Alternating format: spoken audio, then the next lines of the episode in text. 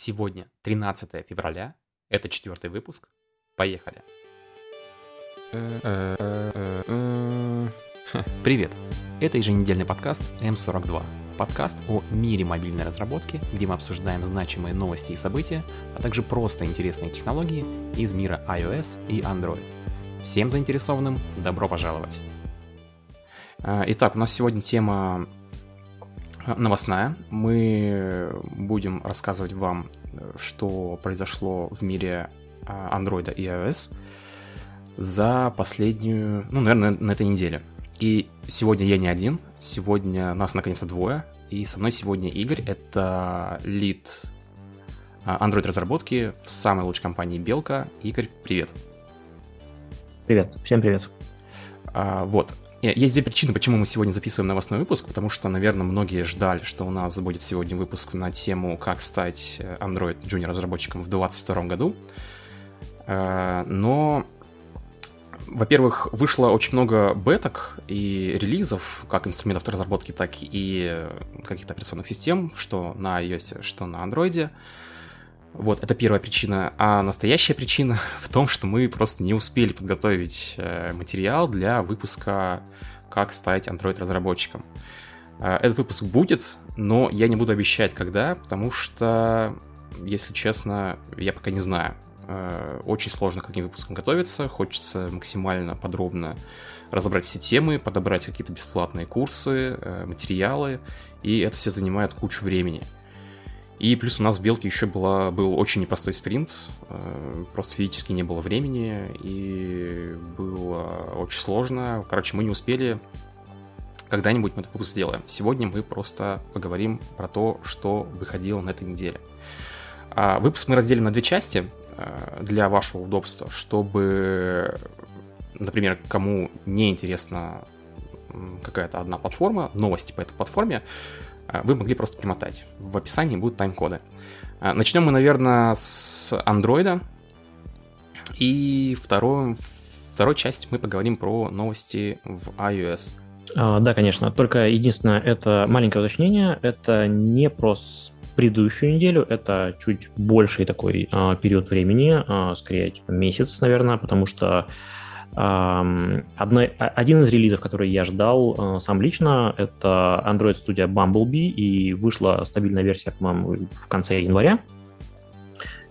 А, так вот, э, как и любой релиз, в принципе, от э, JetBrain, JetBrains, как и любой релиз Android Studio, это не релиз какой-то одной там большой фичи важной, mm-hmm. а это скорее набор маленьких классных интересных вещей, а, и ты иногда там, а, если, если быть в теме и если смотреть, а, что они хотят э, зарелизить, то это прям как ожидание такой, типа, новой коробки с Лего. Ты такой думаешь, о, блин, у меня будут новые детальки, новые какие-то вещи, и я смогу там что-то поиграться, новое поделать. Так вот, в этом релизе, в текущем, один из важных, прям классных, э, одна из важных классных вещей — это возможность э, деплоя и дебагинга через... Беспроводная возможность деплоя и дебагинга через э, oh. ADB over Wi-Fi называется фишка. Э, и на самом деле, так или иначе, эта вещь присутствовала э, да, наверное, во всех Android студии, студиях э, в виде плагинчика. Э, то есть э, технически это технология очень простая. Вы коннектитесь, э, коннектите свой девайс и компьютер э, к одной сети, э, вы знаете, собственно, адрес с вашего девайса, вы можете подключиться к нему и что-нибудь делать. И благодаря этому технически эта возможность присутствовала лет 7, наверное, подряд последние вот эти вот годы. Но это было неофициальное как бы а, фича в Android Studio, это был плагин, и это было больно, потому что эти плагины постоянно ломались, они не поддерживались, а, так или иначе что-то отваливалось каждый раз, и практически этим никто не пользовался. То есть э, оно, да, номинально присутствовало, но технически с этим было непросто жить. А, Еще и потому, что первый коннект нужно было сделать как раз через провод, а потом ты мог работать через Wi-Fi. И вот, наконец, сейчас можно просто взять э, свой телефон, э, просканировать QR-код э, в Android Studio и начать работать. Это чуть медленнее, чем USB дебагинг, но тем не менее это очень удобно. А, да, слушай, а, а вот. маленький вопрос. Угу. Я всегда думал, что у вас это вообще давно было. И когда у нас это появилось, наверное, там года два или три назад, мне казалось, что это типа ну вот, как всегда, мы там, блин, отстаем от Android-разработки во всем, и даже вот беспроводной дебагинг нам доступен только сейчас. А оказывается, у вас официально это появилось, появилось вот только-только сейчас? Uh, официально, официально удобно, чтобы этим, этим можно было ну, пользоваться, есть, да, появилось только сейчас. Э, это, это, стало, это стало частью Android Studio, я так понимаю. Это плагины больше не нужны, это теперь часть Android Studio, и да, все так, все так. Это уже не плагин, это часть функционала Android Studio. Ты просто открываешь, тебе генерируется QR-код, э, в котором зашит, по всей видимости, какой-то адрес, какие-то команды. Э, ты переходишь э, в, свой, в своем телефоне в девелоперские опции, и это, кстати говоря, работает только с Android 11 и выше. Вот там ты просто говоришь, что mm. ты хочешь запариться по Wi-Fi, сканируешь код, и это все работает. Угу, ясно. Ну, то есть э, на старых андроидах не получится. Ну, на самом деле, это фишка, фишка, которая есть вот э, беспроводный дебагинг, да, она очень медленно работает. И вот в Xcode с iOS там сейчас все не так гладко. У меня очень часто это отваливается. Там нужно ставить специальную птичку. То есть один раз ты подключаешь устройство по проводу, потом э, ставишь в настройках в органайзере, по-моему, это делается ставишь э, специальную птичку, но она периодически у меня почему-то именно на iMac отваливается. Вот, кстати, на ноуте с M1 работает вообще все безупречно. На iMac, на интеловом постоянно эта штука отваливается, и я пока не понимаю, в чем причина. Э, окей, окей, понятно, едем дальше.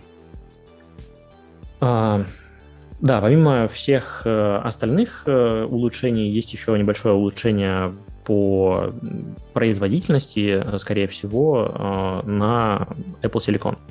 То есть, в принципе, э, Android Studio уже давно под это адаптировано, но технически они еще какие-то Android SDK платформ Tools версии 32 обновили под это и под, под, версию, под Apple Silicon и сказали, что это стало работать чуть быстрее. Игорь, говори по-русски, что, а, что за Apple Silicon? Из... Говори M1, а то сейчас половина не поняли, что а, за Apple Silicon. Хорошо, хорошо. M1, M1. Все, а, в общем, окей. RM-процессоры от Apple. Угу. И дальше это прям ряд э, классных улучшений. Э, мне они очень нравятся. Это выделено в отдельную категорию Profile and Inspect. Uh, собственно, это все, все, что относится к, к профайлингу, все, что относится к инспекции вашего приложения. Самая-самая uh, главная, наверное, вещь здесь — это возможность uh, отдельно в профайлере просмотреть, они называют это Junk Detection Track. Технически, когда у вас происходит просадка в рендеринге UI, вот, вот это все можно детектировать теперь в профайлере. То есть отдельным треком у вас э, видно эту просадку.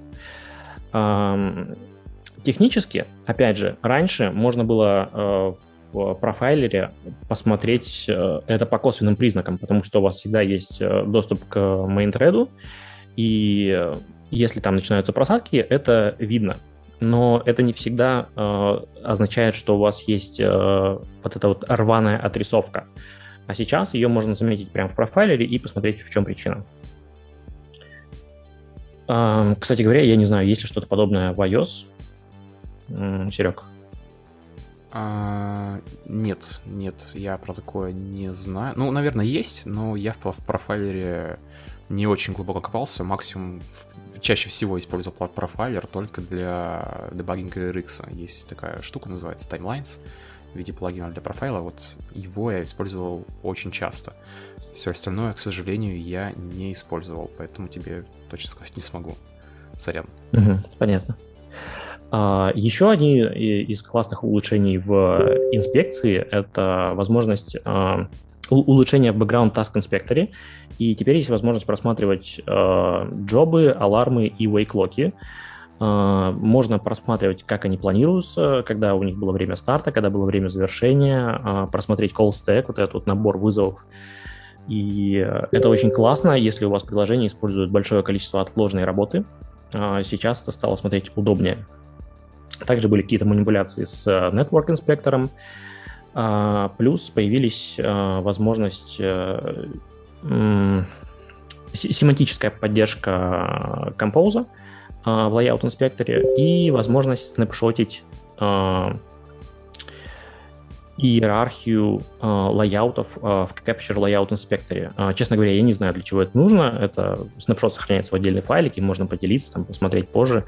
А, посмотреть вот эту всю иерархию лайаута, повертеть его в 3D, а, но технически я пока, честно говоря, не знаю, зачем это может пригодиться. Нет, нет, нет, слушай, слушай, у нас это появилось э, официально, прям часть Xcode стала, по-моему, года три назад, но до этого был очень популярный плагин, который вот такую штуку как раз позволял сделать, и это невероятная вещь, ну, прям в очень многих ситуациях она меня спасала, когда ты верстаешь сложный UI, когда ты не понимаешь, почему ты не видишь какую-то вьюшку, например, ты верстаешь, а у тебя вьюшки нет, то есть ты добавил, ты по коду понимаешь, что она у тебя должна быть, но ее нет. И эта штука спасает очень сильно на самом деле. То есть ты ее раскрываешь, э, смотришь, а у тебя вьюшка, она либо там куда-нибудь за экран уехала, она у тебя есть, либо у тебя другая вьюшка ее сверху перекрыла. То есть ты сбоку это в 3D повернул, посмотрел, а, вот она. И на самом деле вещь невероятно полезная. И я не знал, что у вас такого нету. Это не было, такого не было даже в виде плагина, да, я так понимаю? То есть это вот только сейчас появилось. Нет, смотри, сама, сама эта вещь, насколько я понимаю, она появилась чуть э, раньше. Сейчас именно э, есть возможность заснапшотить ее и выделить отдельным файлом и кому-то передать, например. А, то есть а вот эта возможность э, трехмерно покрутить э, layout, она как бы э, была, и как минимум были плагинчики на это. Mm-hmm. Так что Окей, вот. окей, я понял. Um, так, и если говорить, э, заканчивать э, разговор про Android Studio, то, наверное, последним э, важным и очень-очень классным изменением, фичой, это является интерактивный просмотр для ваших Compose layout ов. То есть, если вы написали layout на Compose, то, в принципе, можно не запускать instance приложения, а просто взять, э, включить интерактивный просмотр и поиграться с этим интерфейсом, прям посмотреть всякие ховер-эффекты, нажатия, микроанимации и так далее. То есть там даже исполняется какая-то логика. Э, самое интересное это то, что э, в своем блоге в Google, googleblog.com Ребята в What's New про Android Studio Bumblebee написали, сделали такую гифку, как это выглядит, и у них есть интерфейс шахматной доски с фигурками, где они показывают, что в режиме интерактивного просмотра можно прям ткнуть на фигурку, у нее выделится, ну, она подсветится, у нее выделятся точки, куда ее можно переставить, причем это реальные точки, то есть там пешка, она ходит на там, клетку или две вперед, uh, конь буквой Г и так далее. Можно ткнуть на вот эту новый, новую точку, куда вы хотите переставить фигуру, и фигура так с анимацией переедет туда. И все это в режиме интерактивного просмотра, то есть это не запуск приложения, это прям вот такой layout viewer фактически. Вот, это очень классная вещь. Слушай, вопрос маленький. У нас есть такая же штука, да, она называлась, э, называется превью, а, как часть Swift UI. Э, да, очень потрясающая вещь. То есть ты в коде что-то меняешь, тут же смотришь, что у тебя, э, ну, перезапускаешь эту штуку, превью, и видишь, что у тебя изменилось, да, и это причем все работает, нажима, нажимается, там, можешь все анимации посмотреть, но, насколько я помню, раньше, я сейчас не пробовал, у нас практически все приложение пересобиралось, чтобы вот эту вот превьюшку одну показать, там, один экран или даже какую-то одну кнопочку, да, на, на экране. А, а на андроиде это так же? Или ты пока не, не колупался с этим, не знаешь, как это работает? Что а, насколько я вижу, и насколько, насколько я вижу из демки, вот этой вот из гифки, которую они представляют, э, а, превью запускается фактически меньше, чем за секунду. А, То есть ну, ты класс, нажимаешь класс. на кнопочку, и прям внутри Android Studio ты можешь э, интерактивно взаимодействовать с этим лайаутом. Нет, у нас в Xcode CTUI, к сожалению, не так. Но сейчас не знаю, может быть, сейчас это поменялось. Вот, да, у нас есть такая штука, превью, ты тут же меняешь что-то в коде, оно тут же отображается, потом нажимаешь специальную кнопочку «Воспроизвести это», и можешь с этим также поиграться. Классно, что теперь у вас тоже есть. Да. А, а, ну есть еще одно маленькое улучшение, которое, в принципе, тоже полезно, потому что его раньше не было. Это возможность просматривать Animated Vector Drawables. Это фактически дефолтная анимация в Android. И сейчас можно просто открыть XML, нажать play и посмотреть, как это будет, э, как эта анимация будет проигрываться. А, Причем можно, по-моему, выбрать даже скорость. А, крутяк. так, э, едем дальше. Э, что-то еще по Android Studio? А, да, из, а, нет, э, про Android Studio, наверное, можно заканчивать, потому что там mm-hmm. есть, конечно, там множество изменений, но все их обсуждать смысла нет. А, из, опять же, интересного появилась э, превью Android 13, и так или иначе новости про нее выходили уже давно, а, можно ее сейчас поставить, посмотреть. То есть это даже не бета, это именно превью. А, окей. А, да. А, технически а, там появилось не так много каких-то важных и крутых изменений. А, у нас больше нет а, вот этого вот постоянного я даже не знаю, как это назвать, гонки изменения, ежегодного изменения UI. У нас сейчас есть материал U, он все так же остается. А, возможно, там, с некоторыми улучшениями, и это хорошо, потому что, а, если честно, мне кажется, все подустали от того, что материал постоянно меняется. Это уже фактически третья версия, или, да, по-моему, третья версия. А вообще версии вот этой вот а, рубашек этого андроида, их было очень много за все время развития его. Хочется немножко какой-то стабильности. А, из интересных э, вещей, которые там появятся, это наконец-то у нас, как и в iOS, появится необходимость запроса э, разрешения на прием и отображение нотификаций. А, то, что в iOS было уже, я так понимаю, несколько лет, а, у нас в Android появляется только с Android 13. То есть сейчас пользователь должен явно подтвердить, что он хочет получать нотификации.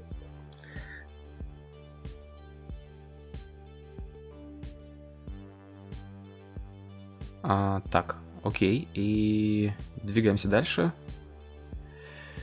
А, что-то а, еще из да, э, да, еще, э, ну, э, вроде бы обновляется компонент Project Mainline. Э, это штука, которая позволяет тебе получать важные системные обновления вне зависимости от того, доработал ли их, довел ли их до тебя вендор твой. То есть, если это Samsung, то какие-то патчи по безопасности можно будет принимать прямо через Google Play, не дожидаясь того, что это будет выпущено Samsung или там каким-нибудь, каким-нибудь еще вендором. А, из таких интересных вещей это новая система энергосбережения, про которую много писали, The Android Resource Economy. Э, это вещь, которая, э, судя по всему, будет выдавать кредиты приложению, и эти кредиты приложения будут использовать для какой-то фоновой работы. О том, как эти кредиты получаются, пока мне лично ничего, по крайней мере, не известно. Э, возможно, это будет какая-то не статическая система, а динамическая на основе там частоты использования приложения или, например, там приоритетности приложения. То есть я думаю, что это, скорее всего, будет э, построено через какую-то математическую модель, но, тем не менее, э, вот э, система кредитов, она вроде как будет.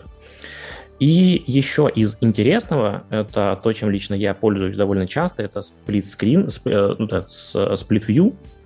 А сейчас он будет тройной, и можно будет прям три приложения за раз выводить на а ты на, на, на, на телефоне этим пользуешься или на чем-то побольше просто на телефоне? Э, я пользуюсь этим на телефоне. Я очень часто открываю какой-нибудь э, фоновый видосик, э, где нужно посмотреть, не нужно сильно там заморачиваться и думать, да, просто он фоном идет, угу. и полистать какую-нибудь статейку в Википедии. Это очень удобно. Иногда, когда нет возможности сесть за комп, а, и нужно что-нибудь посмотреть, можно там поделать заметки, какие-нибудь пописать. У меня просто к телефону еще стилус прилагается, поэтому, mm-hmm. в принципе, удобно смотреть э, ютубчик и делать какие-то заметки прямо на телефоне. А, вот. На планшете это было бы, конечно, делать в разы удобнее, вот. А, но тем не менее. Но, честно говоря, я не знаю, зачем может пригодиться сплит, сплит view, вот этот тройной, да, когда у тебя три приложения выведено. Ну, это, скорее это всего, для чего-то, для больших экранов, для планшетов, может быть, для телефонов, которые раскладываются, которые тоже можно, в принципе, воспринимать как планшет. Мне кажется, там нормально места хватит. Хотя, да, идея странная. Обычно, если человек использует такую фичу, ну, максимум у него два приложения. Угу, да. А, так, Э, э, наверное, это все плюшки, которые там стоит как-то выделить в Android 13. Э, больше особо ничего вспомнить не могу. И если продолжать тему, то лично я еще жду выхода Android 12L. Это сейчас появилась уже стабильная какая-то, более-менее стабильная бетка. Скоро появится релиз. Почему я жду этот вообще релиз этой, этой версии Android?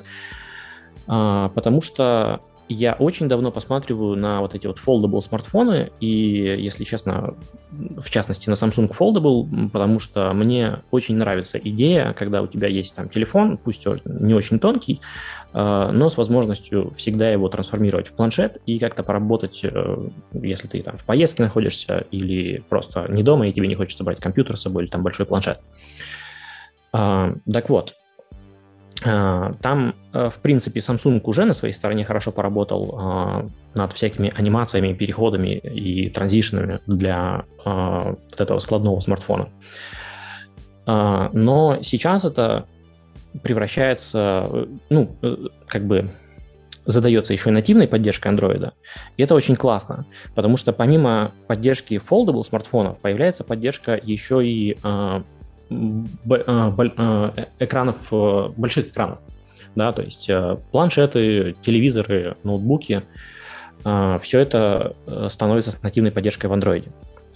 И если честно, я как большой фанат Android Dex очень ратую за то, чтобы похожие функции, похожие поддержки больших экранов появлялись в нативном Android, потому что это крайне удобная вещь. А, опять же, если у тебя есть э, там какая-то нужда э, что-нибудь э, поработать с твоим андроидом, да, там посортировать файлы, какие-нибудь заметки, посмотреть фотографии, то все это лучше сделать на большом экране, как бы, а не на экране телефона. Поэтому ты можешь просто подцепить телефон к своему компьютеру там, или телевизору, войти в режим DeX, и у тебя вот как бы полноценная многозадачная операционная система, которую, в принципе, хватило бы на то, чтобы там печатать какие-то документы или посервить в интернете и так далее, какие-то такие офисные дела, да. Вот, и это невероятно круто, невероятно удобно, я этим часто пользуюсь. И мне кажется, что вот эта вот а, нативная поддержка, она подстегнет либо развитие DEX, либо, в принципе, будет таким триггером для развития вот, это, вот этого вот направления, поэтому я лично очень жду а, релиза Android 12L и вот этих вот а, развития foldable смартфонов а, очень сильно.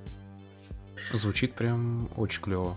У тебя, получается, в кармане есть да, твой маленький компьютер, который ты можешь к чему угодно подключать. Слушай, а вот э, складные телефоны, а что у них там сейчас с ценами? Мне кажется, они стоят прям каких-то невероятных конских денег. Или они сейчас а, чуть-чуть подешевели все-таки? А, слушай, если честно, я не знаю, что по ценам. А, я знаю, что Android, а, вот этот вот Fold 3, а, он стоит прям очень много, он стоит дороже, чем последний там а, iPhone в самом, самом, самой большой комплектации, да, там Pro Max какой-нибудь, с самым большим количеством памяти. По-моему, под 180 они стоят, если да, честно. Да, да, Я вот что-то там аж под две сотни тысяч рублей. Ну, это вообще офигеть.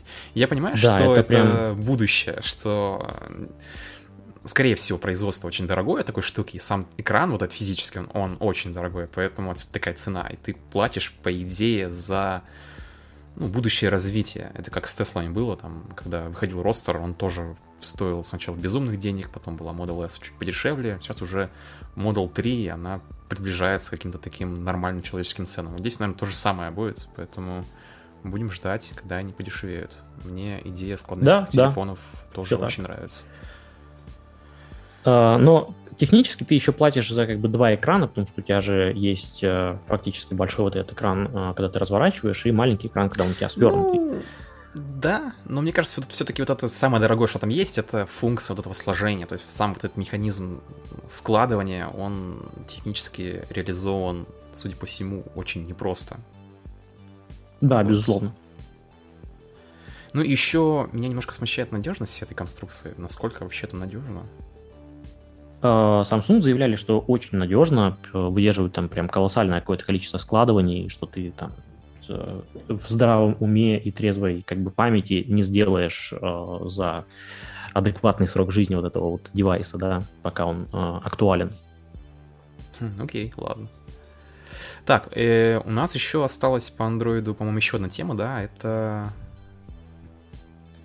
На самом деле все. Мне кажется, я хотел поговорить только вот про эти темы, потому что были еще релизы каких-то маленьких фич, но мне кажется, их стоит делать потом в следующих новостных выпусках и рассказывать уже про какие-то там апгрейды библиотек, э, там, не знаю, чего-нибудь еще. А, окей, окей. Так, мы идем дальше и переходим к новостям из iOS. И для начала я расскажу про пачку операционных систем, которая вышла на этой неделе. Вышли они все 10 февраля.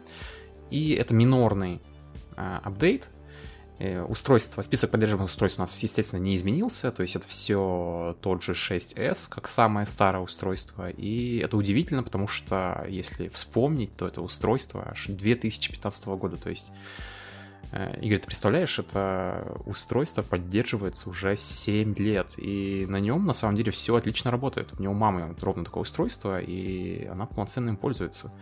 То есть вы можете на Авито купить себе телефон там, буквально за 6 тысяч и пользоваться им как современным смартфоном. Это просто удивительно. Я отказываюсь в это верить, потому что у нас такого нет. Это я что это все сказки. Не, ну у вас же есть какие-то дорогие флагманы, которые там хотя бы 3-4 года поддерживаются. Там тех же Samsung или, может быть, Pixel. Да, если вы, если вы купите флагман или какой-нибудь пиксель, они будут поддерживаться, очевидно, 3 года точно, скорее всего, даже 4, но, опять же, это не гарантия, потому что э, гарантируют поддержку они только в течение двух или, может быть, может быть, максимум трех лет, если это про пиксели речь идет. Mm-hmm. А дальше поддержка опциональная. А, да, Все так. И э, что же это был за апдейт? Этот апдейт был связан с тем, что наконец-то исправили уязвимость, которая была в WebKit. А, WebKit — это, если кто не знает, open source движок для браузеров, и даже Chromium когда-то отпочкался именно от него, то есть Chromium сделан на самом деле на базе WebKit. И там была очень серьезная уязвимость, связана была с тем, что через э, бедоносный веб-контент можно было э, воспроизводить произвольный код. Ну, то есть э, одна из э, таких интересных э, вещей из этой уязвимости была в том, заключалась в том, что вы могли получить доступ, например, к истории вашего браузера, вашего Safari. И у Apple есть даже, они даже заявляют, что на самом деле эта уязвимость официально заявляет, что она использовалась, так что все думают, что iPhone безопасный, но на самом деле это вообще не так. И ну, на самом деле, я думаю, что эту уязвимость использовали какие-то компании, скорее всего, там, например, для таргетирования своей рекламы. Но, может быть, я такой наивный и добрый. Может быть, на самом деле за кем-то следили и выуживали историю, ну, не знаю. Э, вот, и забавно, что они пишут, что это можно было э, вытаскивать через зловредный веб-контент. То есть, другими словами, во всем опять виноват JavaScript. Пресловутый JavaScript виноват всегда. Да, да. И, собственно, это все, что можно рассказать по этой операционной системе. Давайте переходить к беткам. А, на этой неделе, 9 февраля, если быть точно, вышла, вышла тоже целая пачка уже вторых бет а, всех операционных систем. А, это iOS 15.4 бета 2, iPadOS 15.4 бета 2. И здесь уже список изменений поинтересней. А, если открыть релиз-ноуты, то мы встречаем такую очень забавную надпись, выделено желтым, написано «важно». И я такого, если честно, не помню, чтобы такое было раньше. Но гласит она о том, что вы можете иметь затруднения с установкой именно беты 2 на iPad 12 и 9 э, инчей и 11-инчевый iPad третьего поколения. И 12.9 это пятого поколения. А, и насколько я помню, это самые новые устройства, которые показали в прошлом году, и Тут пишут, что вы не сможете поставить бета 2, если у вас не стоял на ней бета 1. Это очень странно, на Apple это очень не похоже, у них в этих местах обычно все очень гладко, все очень четко. Э, но связываю я это с тем, что как раз эти два устройства, возможно, я ошибаюсь, но именно они на Apple Silicon M1. То есть это первое мобильное устройство, которое Apple выпустила именно на M1. И, скорее всего, это связано именно с этим. Э, вот. Еще из интересных функций, которые появятся в 15.4, э, и, по-моему, они появились только вот во второй бете, хотя, может быть, даже и в первой бете они были, это функция под названием Tap to Pay. Э, если говорить вкратце, это э, о том, что ваш телефон теперь может не только отдавать деньги, но и принимать платежи.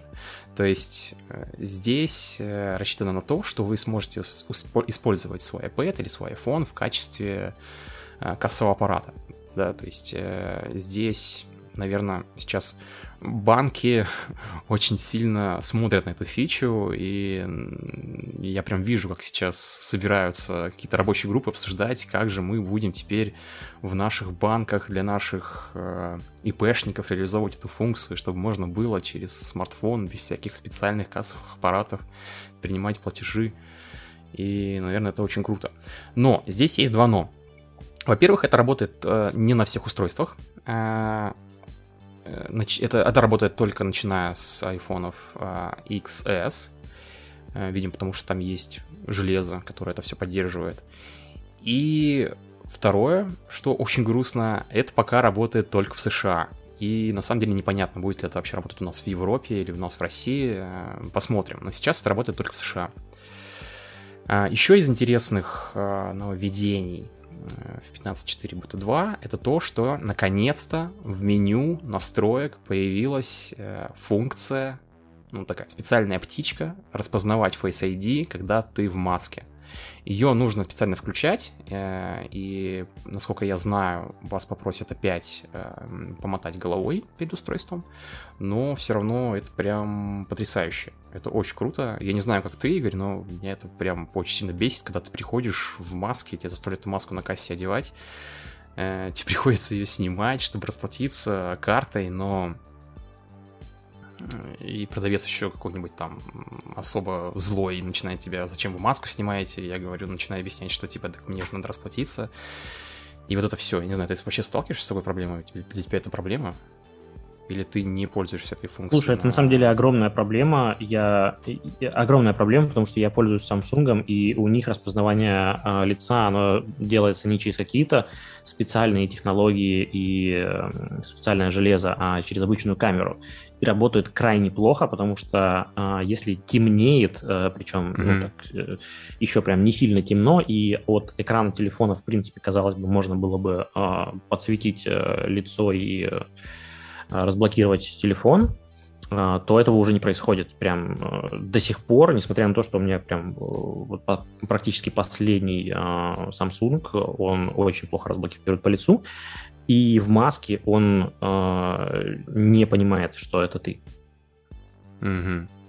Ну, меня, вот мне это именно раздражало, то, что нельзя было лицо распознавать в маске. Это прям очень круто, я очень жду выхода 15.4. Кстати, напомню, что, насколько я сейчас знаю, 15.4 и все вообще операционные системы выйдут примерно 8 марта.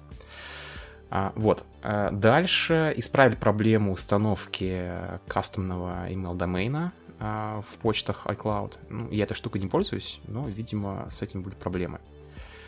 А, исправили, исправили проблему а, с европейскими ковидными сертификатами. А, тоже, ну, по понятным причинам этим не пользуемся. Ну, там прям целая пачка проблем, если почитать. Сейчас все должно работать нормально. Наконец появилась поддержка в технологии Passkey, по-русски она звучит как ключи доступа. Вкратце расскажу, что это такое. Это специальная штука, которая позволяет вам, как пользователю экосистемы Apple, не создавая, не придумывая паролей, никуда-то их не записывая, а используя только Face ID, а, логиниться и регистрироваться на сайтах. Естественно, страницы и сами сайты, они должны эту технологию поддерживать. Вот. А, давно это анонсировали, но появилось это вот только сейчас. А, есть целая пачка изменений по... для программистов C++, а, для двух стандартов C++ 20 и C++ 23. Их там очень много, я перечислять не буду. Если вам интересно, заходите, читайте. Ссылку, наверное, в описании оставим. Очень много интересных изменений, связанных с StoreKit. А, если кто не знает, это специальный э, фреймворк, который позволяет вам работать со встроенными покупками. Подписки, э, внутренние покупки приложений, вот это все. И практически все изменения, они связаны именно с тестированием. То есть там очень серьезно расширяются возможности тестирования во время разработки. И это очень круто, потому что я вспоминаю, как я пользовался э, этой либой, наверное, года три назад, и что-то встраивал, а может даже 4-5, не, наверное, 4-5 назад, я даже не помню, как она называлась, называлась она тогда StoreKit, но я точно помню, что именно в плане тестирования, в плане проверок, как это все работает, это был очень большой геморрой. И вообще вся работа связана с StoreKit. Э, меня тогда вызывало много вопросов. Э, там нужно было какие-то чеки скачивать, как-то их э, проверять, куда-то отправлять. В общем, сейчас это все стало гораздо прозрачней. Если хотите, опять же, почитать, то заходите в релизноуты, читайте. Сейчас мы тут подробно останавливаться не будем, потому что там пунктов, по-моему, 10. Это прям очень много времени уйдет. А, есть изменения в Swift UI, исправили проблему а, с инициализацией текст-филда UI э, компонента, если вы его инициализируете а, с number форматором. А, вот. Я в последнее время не слежу за SwiftUI, видимо, да, такая проблема была, но я лично с ней не сталкивался. А, также исправили проблему и в UIKit, про UIKit никто не забывает. И проблема... А, точнее, не проблема, это новая функция, и она очень крутая. А, связана с тем, что теперь во всех анимациях которые вы делаете сами, например, через UI э, View Animate, либо же через UI View э, Property Animator. В общем, любые ваши кастомные анимации теперь будут работать э, в 120 Гц на устройствах с поддержкой функции ProMotion. Если кто не знает, ProMotion — это как раз та функция, которая позволяет делать анимации в 120 Гц. И пока что это работало только в системных приложениях, в системных каких-то штуках, например, в том же Finder. И я на самом деле не понимал, как это круто, пока сам не сходил в магазин и не попробовал. Мне это очень сильно поразило. Промоушен есть на новых э, маках, на M1 Pro, которые 14 и 16 дюймовые. И это на самом деле очень сильно поражает. Ну, в приятном смысле. Когда ты очень быстро скроллишь гонки, и они у тебя не размазываются, как бы ты быстро не старался, они всегда остаются четкими. Если ты один раз увидел, потом это, это очень хочется заиметь. Это как с ретиной было в свое время. То есть мы все нормально вроде жили без ретины, потом посидишь там три дня на ретине, на обычный монитор смотреть без слез вообще не можешь. У вас, кстати, есть такое на андроиде? Такая штука в 120 Гц? А, Игорь? А, есть, да, на флагманах часто появляется, а, и это реально классная вещь. А Подтвержу. вот, да, а если ну, говорить про какие-то именно про разработку, например, если ты кастомную анимацию делаешь, есть такая возможность сделать именно в своих приложениях, или это все работает только на системном уровне? А, слушай, про это, про это, если честно, не смогу тебе рассказать, потому что, к сожалению, про это ничего не знаю. Да, но у нас вот как раз сейчас появилась такая возможность, потому что у меня была куча вопросов, почему же это нельзя сделать в своих приложениях, и, ну, не только, наверное, у меня были такие вопросы. Это было странно. А сейчас классно, что это можно сделать. Итак, едем дальше. А, вышла новая версия Xcode, а, Xcode 13.3 Beta 2, тоже 9 февраля. Что же у нас здесь привнесли? Там очень большие релиз-ноуты, я выбрал только то, что такое наиболее интересное. Поэтому, если что-то пропускаю, вы не серчайте, просто заходите и читайте сами. А, изменения из дебаггера. А, починили падение в плейграундах. А, падение было связано с тем, что если вы импортируете фреймворки через функцию build active scheme, а, то ваш плейграунд иногда падал. Теперь этой проблемы нет. А, радуемся, крутим фонарики 5 раз Вот, хотя я очень редко пользуюсь плейграундами сейчас. Но, видимо, ну, а, насколько я помню, они всегда были вообще очень ненадежные. Там постоянно либо подсветка синтаксиса отваливается, либо автокомплит отваливается, либо он перестает собирать в какой-то момент. Вот, э, очень мне он не нравится. Не знаю, сейчас, возможно, он стал надежнее, но раньше пользоваться плейграундами в Xcode было прям очень плохо. У вас есть такая штука в Android Studio? И если ты не знаешь про что, про что это, то я тебе сейчас постараюсь объяснить. Это типа такая песочница, где ты не создаешь э, полноценный проект, а можешь просто вот как в консорке попрограммировать, да. То есть там она используется, ну, была придумана для обучения, чтобы можно было простенько и быстренько и просто изучать Swift.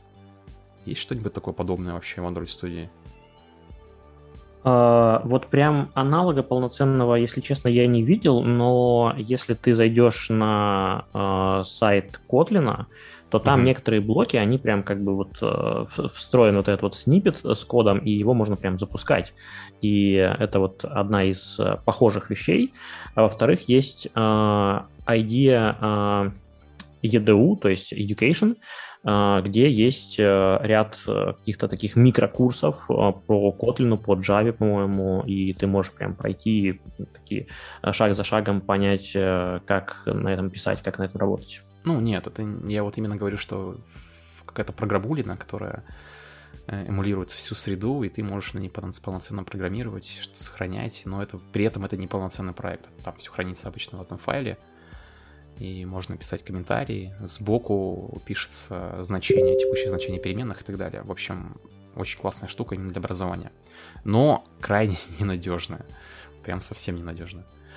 А, ладно, едем дальше. А, дальше давайте поговорим, что появилось э, в Swift.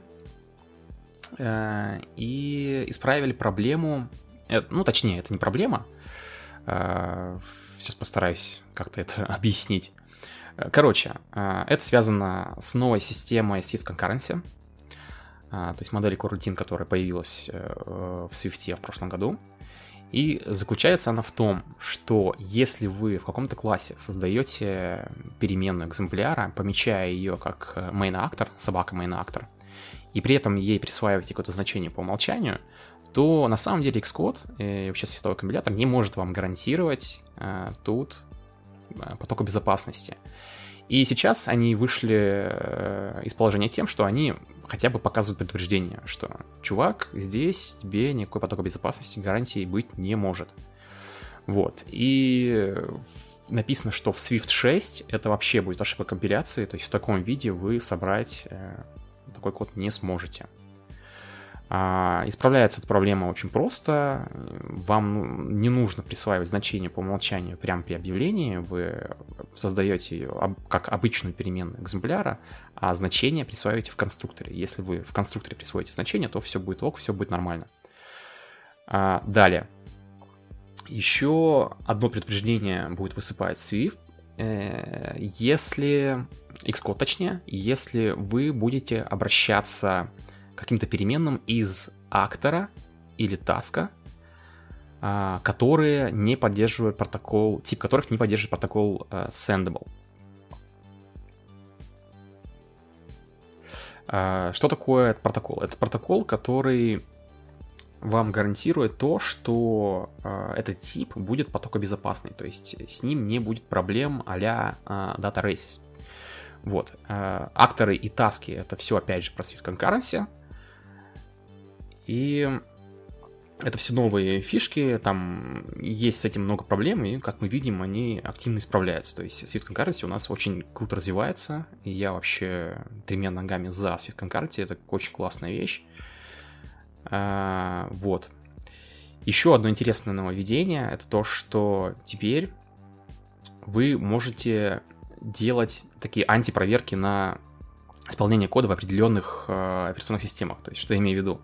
Э, все мы помним, что мы можем исполнять код в, э, в, в конкретно определенной системе через проверку э, решетка available указываем какую-то определенную систему, открываем там блок кода, и этот код у нас выполнится в той системе, которую мы указали. Например, решетка available, там iOS 15, да, и он выполнится только в iOS 15.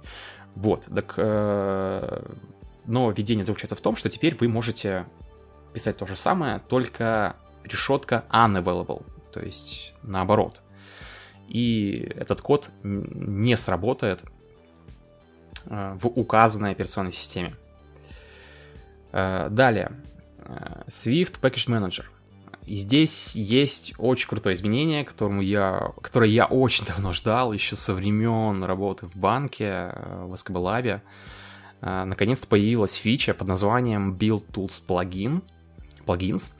И заключается она в том, что появилась Э, возможность исполнять код во время сборки проекта. Для чего это нужно? Ну, самое банальное это для кода генерации. Например, если у вас есть какой-то э, UI-компонент, который, ну, скажем так, лежит в отдельном локальном SPM-пакете, и вам нужно заступиться каким-то константам, э, которые указывают на картинки, на всяческие ассеты, цвета, Э, и так далее.